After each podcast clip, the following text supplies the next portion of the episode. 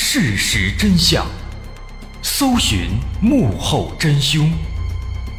欢迎收听《绝密档案》，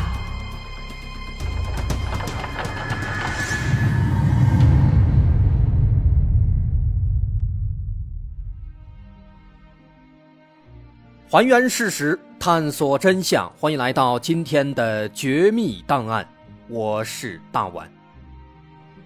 二零一二年三月一号，在北京市第二中院开庭审理了一起故意杀人案件。一个年仅十九岁的九零后小伙子，残忍地杀害了一对母子，其中这个孩子只有两岁。庭审期间，这个小伙子一脸的不屑，他歪坐在被告席上，摇头晃脑，时而冷笑，时而左顾右盼，好像没有丝毫悔改的意思。这种恶劣的态度让旁边旁听席上的旁听群众们看得血压飙升，审判员也因此数次暂停庭审，要求他注意姿态，但这个小伙子却充耳不闻。但在庭审的最终陈述环节，这个小伙子又突然变得严肃起来，他站起身来，郑重地对法官鞠了一躬，缓缓地说：“我希望法官。”能够尽快判我死刑。说完之后呢，他顿了一下，又补充了一句：“要立即执行，谢谢。”不过，最终的判决结果啊，还是让他失望了。最终，他没有被判死立直，他被判了一个死缓。这个结果让他非常失落，因为对他来说，活着是永远的折磨。这个年仅十九岁的小伙子。他身上到底发生了什么呢？他为什么想一心求死呢？这背后啊，其实隐藏了一个令人唏嘘的、悲伤的又无奈的故事。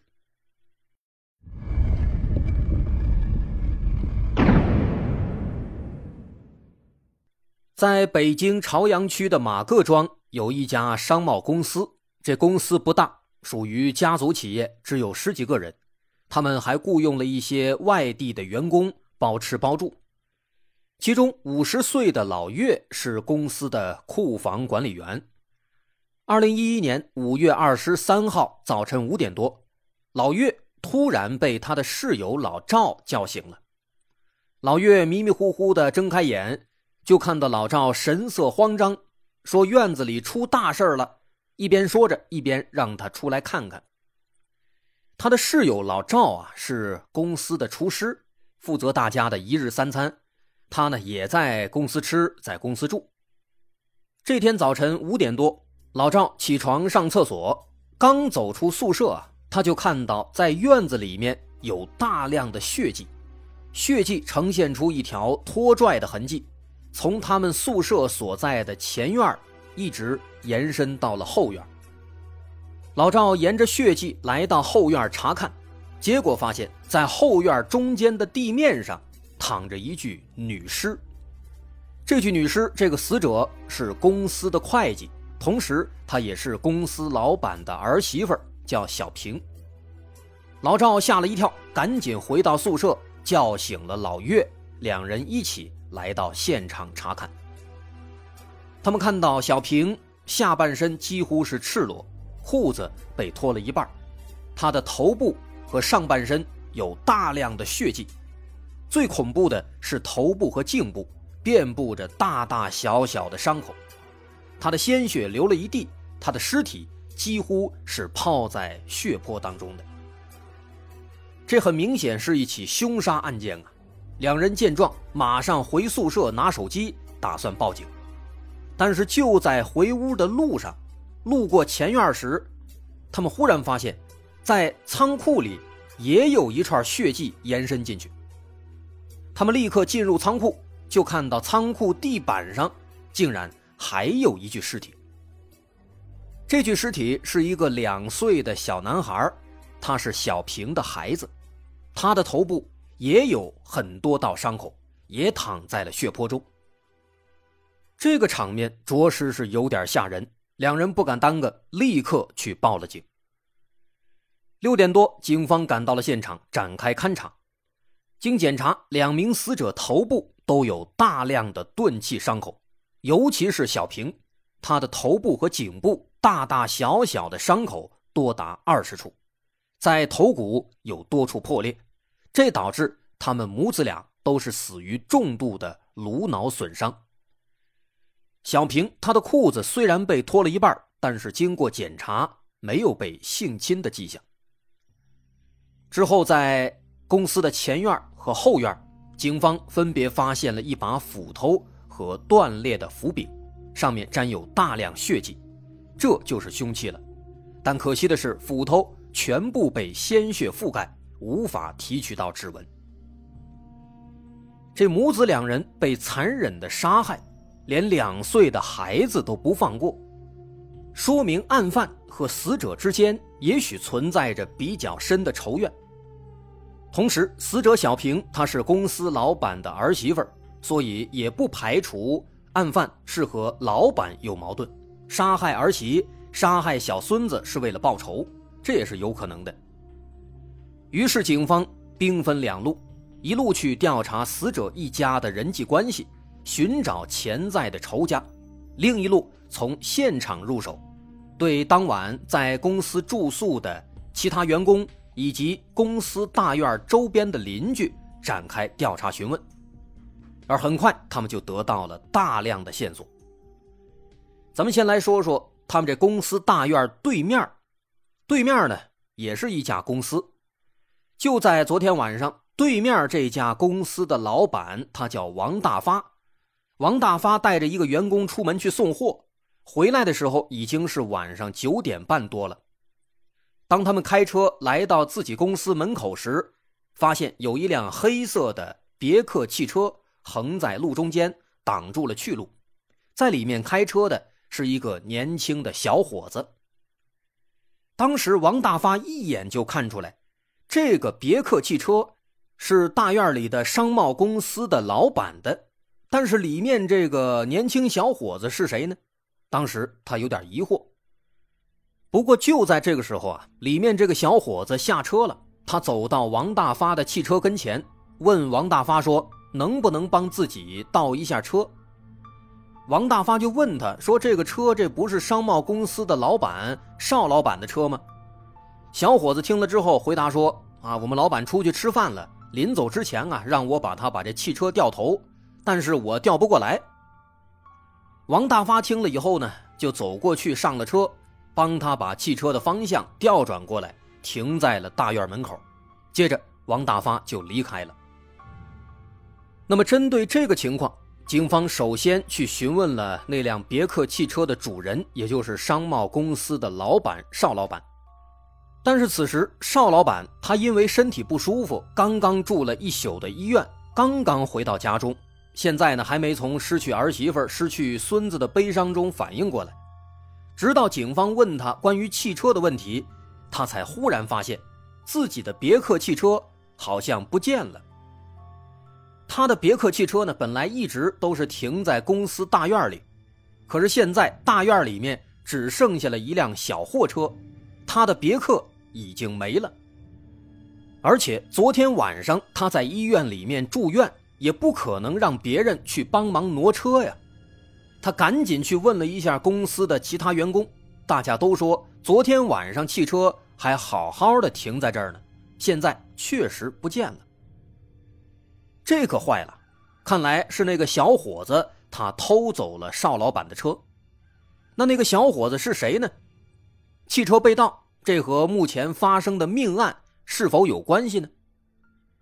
警方再次询问了王大发，王大发回忆说：“说那个小伙子看起来也就是二十岁左右，很年轻，戴着一副眼镜，操着一口东北口音。”大伙一听，立马就认出来了，这说的这不就是马金库吗？一提到马金库这个名字，邵老板的小儿子邵小刚立刻也激动起来，他认为一定是马金库。杀害了小平和孩子，并且又盗窃了汽车。那么，这个马金库是谁呢？为什么认为他就是凶手呢？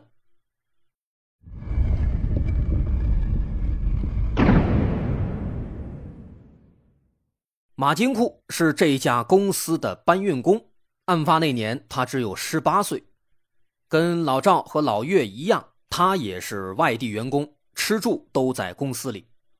邵小刚之所以会怀疑马金库，主要出于两点原因。首先，第一点，在案发之后，大家发现马金库不见了，他宿舍里的东西都还在，唯独人不见了，并且有人曾经在昨天晚上看到他使用过斧头，也就是那把凶器。另外，第二点非常重要，就在昨天，公司里。发生了一件怪事昨天早晨，大家在公司里吃完早饭之后，有四名员工突然感到头晕、恶心，并且开始呕吐。这四个人分别是公司的老板邵老板、邵老板的小儿子邵小刚，还有老岳和老赵。在出现这些症状之后呢，他们立刻来到附近的诊所，大夫检查之后认为他们应该是不小心。食用了某些安定类的药物，也就是说啊，他们可能误食了安眠药。在这四个人里面，病情最严重的是邵老板，除了头晕呕吐，他后来甚至开始神志不清、血压降低，所以立刻把他送到了医院。而老岳和老赵则留在诊所里输液。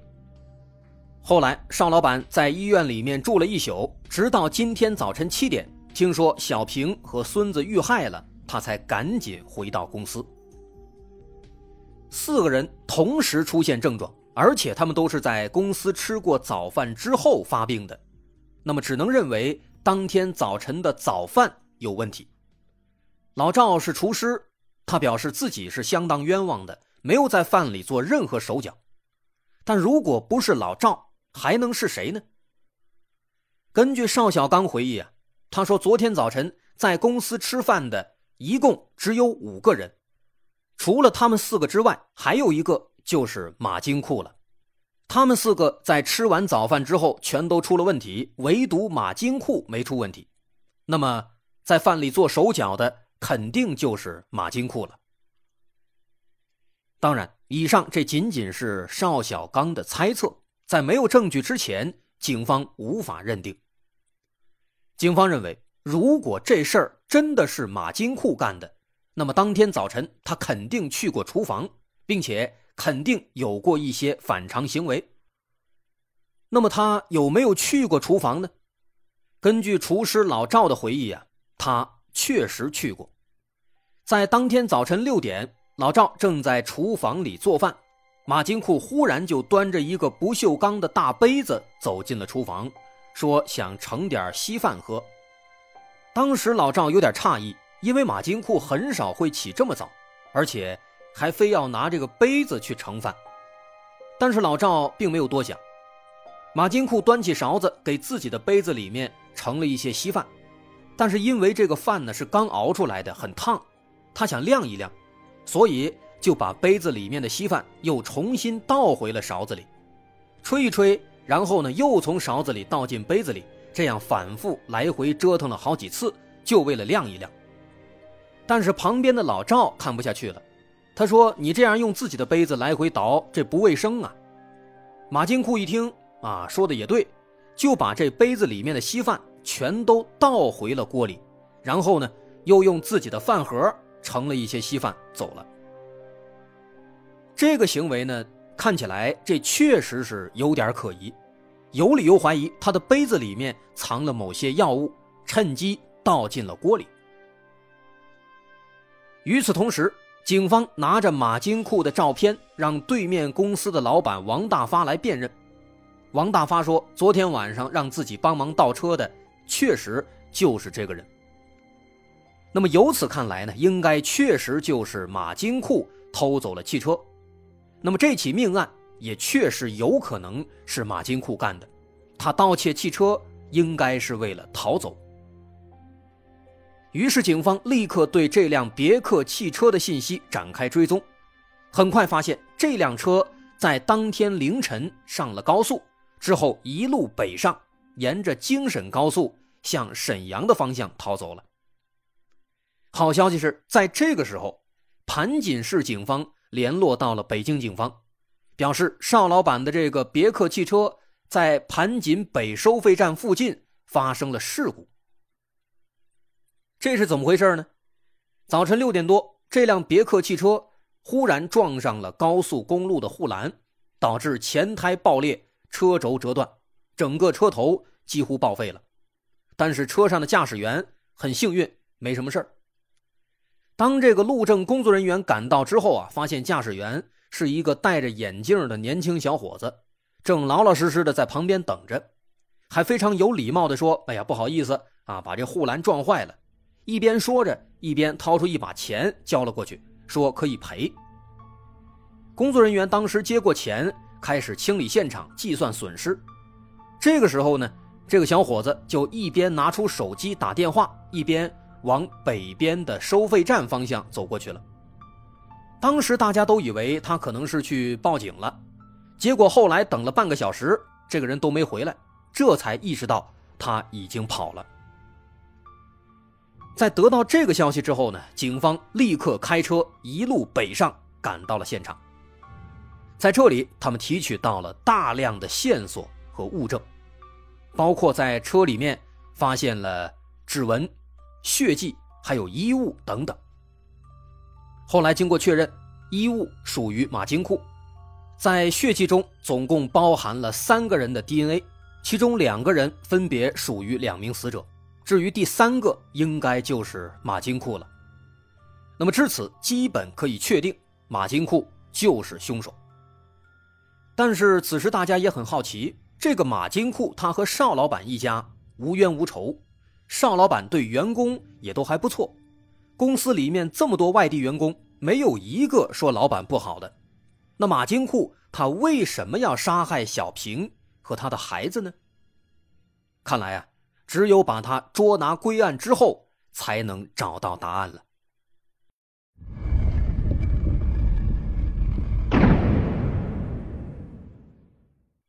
案犯在杀害了小平和孩子以后，曾在公司里盗窃了大量财物，包括小平的手机、公司的三千元现金、邵老板的银行卡等等。在案发当天下午，警方发现其中一张被盗的银行卡。在盘锦市区被使用了，被取出了两千一百块钱。结合马金库开车逃跑的路线，警方认为他很可能是想一路北上回东北老家。这个马金库他的老家在黑龙江的五常市，因此警方又连夜赶到了五常，在马金库的亲戚家附近埋伏起来。果不其然，在第二天下午，马金库。就出现在了五常，被警方当场抓获。和其他的杀人犯不一样的是，面对警方，马金库显得非常坦然和冷静，他没有反驳，也没有狡辩。警方很好奇这个年轻人为什么要做出这样的事情，但是除了承认自己是凶手之外，马金库不肯多说半句话。当对马金库的家人和亲戚做了详细的走访调查之后，警方才了解到了这个年轻的杀人犯背后那令人无奈又唏嘘的故事。这个马金库呢，其实他是一个可怜的孩子，从他的姓氏就可见一斑。为什么这么说呢？因为原来他不姓马，他本来姓钱。他原名叫做钱钟明。网上很多文章说他出生于一九九一年，其实也是不对的。他在登记户口时被早报了两年，其实他出生于一九九三年。他真正的老家也不是在黑龙江，而是在吉林。他出生在吉林省的榆树市。为什么他的姓氏、出生年月、籍贯地址都不对呢？因为他太惨了，太可怜了。咱们先说姓氏吧，这得从他的身世说起。他的母亲叫做樊守利，十九岁那年和一个叫钱宝生的男子生下了马金库，当时取名叫做钱钟明。因为樊守利和钱宝生年龄都太小，所以当时他们俩没有领结婚证，那马金库自然也就没有办法入户口。也没有出生证明。樊守立和钱宝生都太年轻，思考问题没有那么成熟，这段感情也是如此，这注定了他们俩不会有一个太好的结局。果不其然，没过两年，两人分手了。马金库跟着自己的亲生父亲钱宝生一起生活。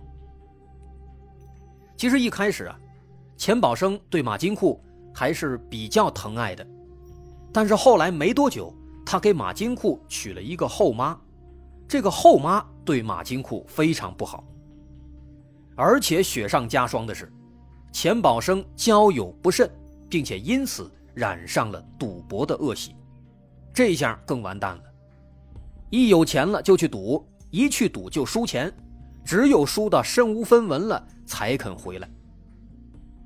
后妈对钱宝生的行为很生气，但是又无可奈何，没办法，他就只能把这些气都撒在马金库的身上。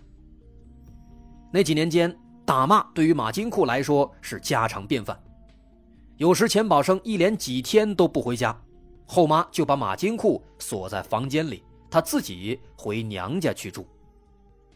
马金库经常因此两三天吃不上饭，大多数时候都是有好心的邻居给他送一点吃的。在一九九五年的一天，钱宝生又在赌场里面输了个精光，本来这心情就很不好。出来之后呢，他想找一个朋友借几块钱去买个饭吃，但是朋友不借。不借其实也正常。但是这个朋友啊，嘴太碎，不借就不借吧，还在旁边说风凉话，讽刺钱宝生。这不是欠儿吗？钱宝生本来他心情就不好啊，再一刺激，他立马就炸了，一怒之下掏出匕首，把这个朋友给囊死了。后来因为故意杀人，钱宝生被判了死刑，立即执行，枪毙了。父亲没了，马金库就只能跟着后妈。但这后妈本来就看他不顺眼啊，所以马金库的日子变得更加艰难了。因为马金库从小就患有斜视，就是看人总是斜着眼看，那这样的话就会让人感觉好像不太友好。所以有时候马金库本来什么都没干，但是后妈觉得他在给自己使白眼儿，然后就会过去打他一顿。他后来和后妈一块生活了将近半年左右。在那半年间，马金库挨的打比他后面十几年人生中加起来都要多，以至于他的耳朵都被打坏了，患有轻度耳聋。直到半年以后，后妈改嫁了，她不想让马金库阻碍自己的幸福，所以就把马金库送到了他的亲生母亲樊守利的家里。自从当年樊守立和钱宝生分开，两人就再也没有联系过。自然也就没有再见到过自己的儿子。如今看到儿子被折磨成了一个瘦小的小黑麻杆儿，樊守立心里面那是心疼坏了。这毕竟是自己的亲骨肉啊！这件事大大刺激了樊守立。从那以后，他对马金库是无微不至，加倍疼爱。但是，对马金库这么好，引起了樊守立的丈夫的不满。没错，这个时候的樊守立已经和另一个男人结婚了，这个男人姓马，所以大伙应该也就猜到了，马金库之所以从姓钱改成了姓马，就是因为他这个后爹。樊守立为了安抚丈夫的情绪，到派出所给马金库补录了户口，顺便改成了姓马，改名叫做马金库，因为后爹家是在黑龙江的五常市。所以马金库的户籍地址就也跟着变成了五常。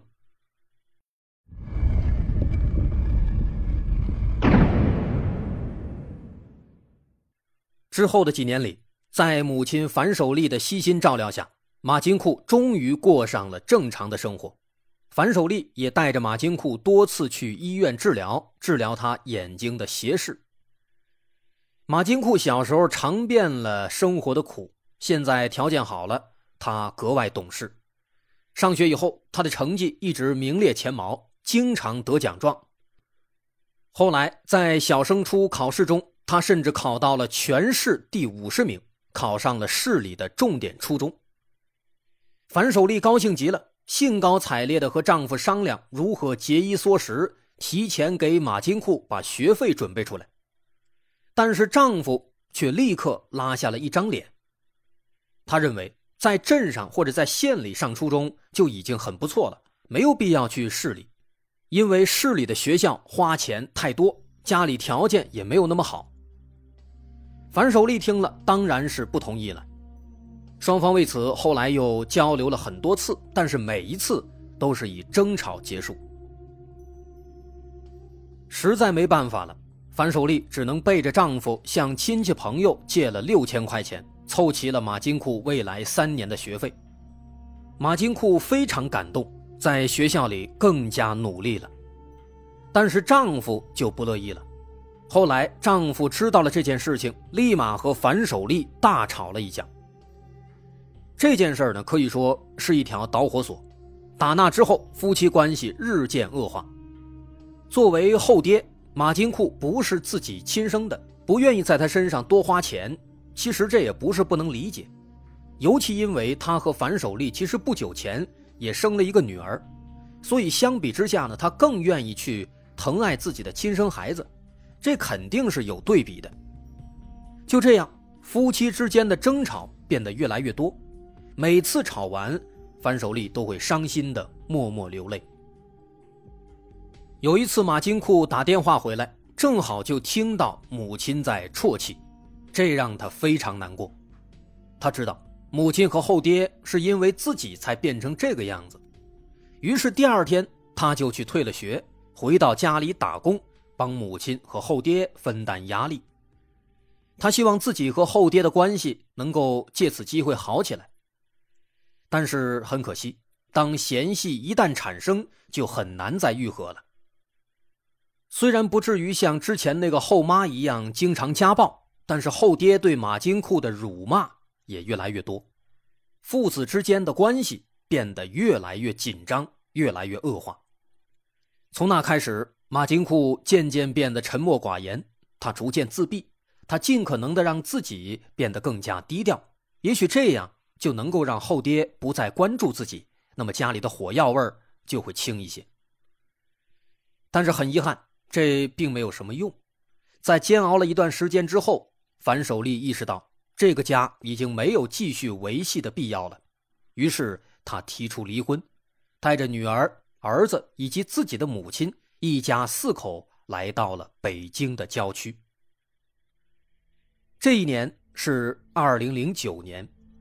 樊守利想继续让马金库上学，但是女儿也要上学了，他一个人实在是供不起。后来，马金库去了一家汽修厂学技术，但是因为他沉默寡言，再加上眼睛斜视，又有些耳聋，所以其他工友们都感觉他有点看不起人，经常会找机会攻击他、嘲笑他。马金库从小就自卑。自尊心很强，现在被人欺负的多了，他也终于忍不住了。他去买了一把菜刀，放在枕头下面，警告那些工友，不要再继续找事儿。谁要找事儿，要给他点颜色看看。工友们是否被吓到了，我们现在不清楚了。但这件事没多久就被工厂老板发现了，老板觉得他是一个危险分子，把他开了。樊守利得知以后啊，更多的其实是心疼，他觉得是自己亏欠了孩子，所以孩子才会变得如此自卑，才会被欺负。后来他听说马金库想要一台电脑，于是为了补偿儿子，樊守利花了三个月的工资给他买了一台电脑，并且拉了网线。网络世界给马金库带来了一丝喘息的机会。从那以后，除了偶尔出去打零工，马金库的大多数时间都是在网络和读书中度过的。在网络上，他认识了不少朋友，甚至还差点收获了一场爱情。他在网上和自己之前的一个初中女同学建立了联系，双方聊得不错，相互之间也有一些惺惺相惜，很快就确立了男女朋友关系。这段关系其实维持了很长时间。但是因为经济条件的原因，谁都没有去进一步的推进。后来在一次聊天时，他得知女朋友想要开店，正需要钱，于是马金库就主动四处帮他借钱，陆陆续续借了一千三百块。虽然马金库倾尽所有，但大家都已经是成年人了，女孩因为看不到未来，最终也只能选择离开他。这件事情再次打击了马金库，他变得更加自闭了。其实刚到北京不久，母亲樊守丽就在北京又找了一个新的男朋友，男朋友条件也不好，搬过来和樊守丽一家四口一起住，挤在一个十几平的出租屋里，条件非常艰苦。虽然这个新的继父对马金库还行，但是他早已经麻木了。因为在过去的十几年人生里，他已经经历了两个母亲和三个父亲，对继父和继母，他早已经没有什么太好的印象了。在这个时期，在他看来，他依然感受不到家的温暖，依然沉默自闭，一有时间就沉浸在网络的世界里。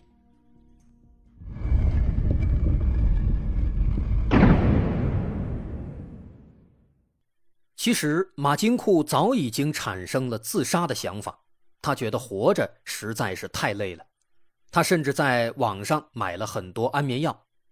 好在这种想法在他第一次拿到工资时稍微有了缓解。二零一一年四月，马金库来到了案发的商贸公司当搬运工，一个月之后，他拿到了第一笔工资，他非常兴奋，给母亲、外婆和表姐都发了红包。靠自己劳动赚了钱，他非常高兴，但世事无常，悲剧马上就要降临了。二零一一年五月二十二号，案发前一天，这天是星期天，本来应该休息，但早晨六点钟他就被老板叫醒了，因为有一批货到了，需要临时加班卸货，而明天依然要继续上班。美好的周末被搅黄了，马金库非常生气。其实后来在面对采访时，他也说了，说自己也搞不清为什么那天会那么生气，看谁都感觉不顺眼。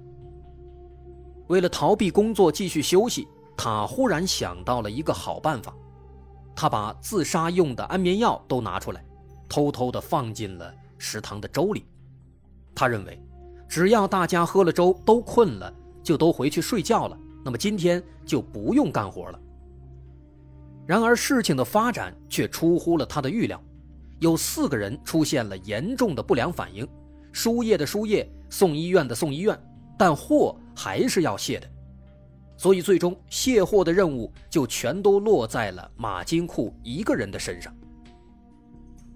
当时听到这个消息，他整个人都傻了，其实他心里面都快气炸了。但是没办法，谁让这是他自己作的呢？只能含泪卸下了所有货物，一直从早晨忙到了晚上。晚上七点多，好不容易忙完了，邵老板的儿媳妇小平又让他去接孩子。虽然不愿意，但人家毕竟是老板的儿媳妇，不敢得罪，马金库只能去了。把孩子接回来之后呢，小平又让他去修一下屋里的灯。马金库只能去修，因为小平当时一直在洗衣服，手里停不下来，所以在修完灯之后，又让马金库去帮忙看孩子。这个时候啊，其实马金库已经气得不行了，但他呢还是老老实实的把孩子抱了起来。可是没想到啊，刚一抱起来，孩子就哭了。小平一看，以为马金库打孩子了，于是呢就冲马金库嚷了几句。马金库不服，顶了几句嘴，于是两人就这样吵起来了。可能当时啊，小平的态度也不太好。马金库从早晨他气儿就不顺，现在折腾一天了，他心里的怨气可以说更重了。现在这一吵，立马就火冒三丈，在愤怒中，他回到屋里，拿出斧子，狠狠地劈向了小平。当时他使劲劈了二十多下。连斧柄都被他砍断了，他才停下来。接着，他又把两岁的孩子给生生砍死了。因为作案过程非常迅速，再加上白天安眠药的劲儿都还没过去，所以当时老岳和老赵并没有听到声音。随后，马金库发现小平还没有断气，他就想着把小平拖到院子里那个小卡车的下面，然后开车把他压死。在拖拽过程中呢，小平的裤子被蹭了下来，蹭到了膝盖部位。但是马金库把他拖到位之后啊，马上就发现自己不会开车，弄了半天这个小卡车也没有被启动，所以最终也没有压成，小平也渐渐的咽气了。再后来呢，就像前面说到的，他在公司里面搜刮了一些现金和财物，然后偷了老板的别克汽车，想逃离现场。但是因为他不会开车啊，所以就让对面公司的老板王大发帮他掉头，然后他坐进车里胡乱摸索，最后竟然真的把车给启动了。要说这马金阔确实挺聪明，在上面鼓捣一会儿，还真的。就把车给开走了，之后呢，他就一路上了高速，迷迷糊糊的一直开到了早晨六点钟，结果撞到了高速的护栏上。当时他向工作人员赔了一点钱，然后跑到远处打了一辆车，就这样一路打车打到了黑龙江的五常市，光车费就花了两千多。他本来是想回到五常去看看其他的亲戚朋友。然后用剩下的安眠药来自杀，但是没想到第二天就被警方抓获了。马金库的法律援助律师曾经说，马金库幼年父母离异，随父亲生活，但父亲因为杀人被判死刑，导致他遭受后母虐待很长时间，非同常人的遭遇造成了他的人格缺陷和偏激的性格，也使其人生观偏离了常态。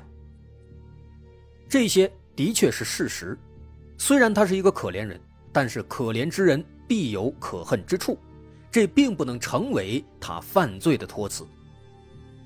在法庭上，马金库没有向死者及其家属们表达任何的悔意和歉意，这或许是他一心求死的手段，但是判了他一个死缓，也的确是对他最大的怜悯了。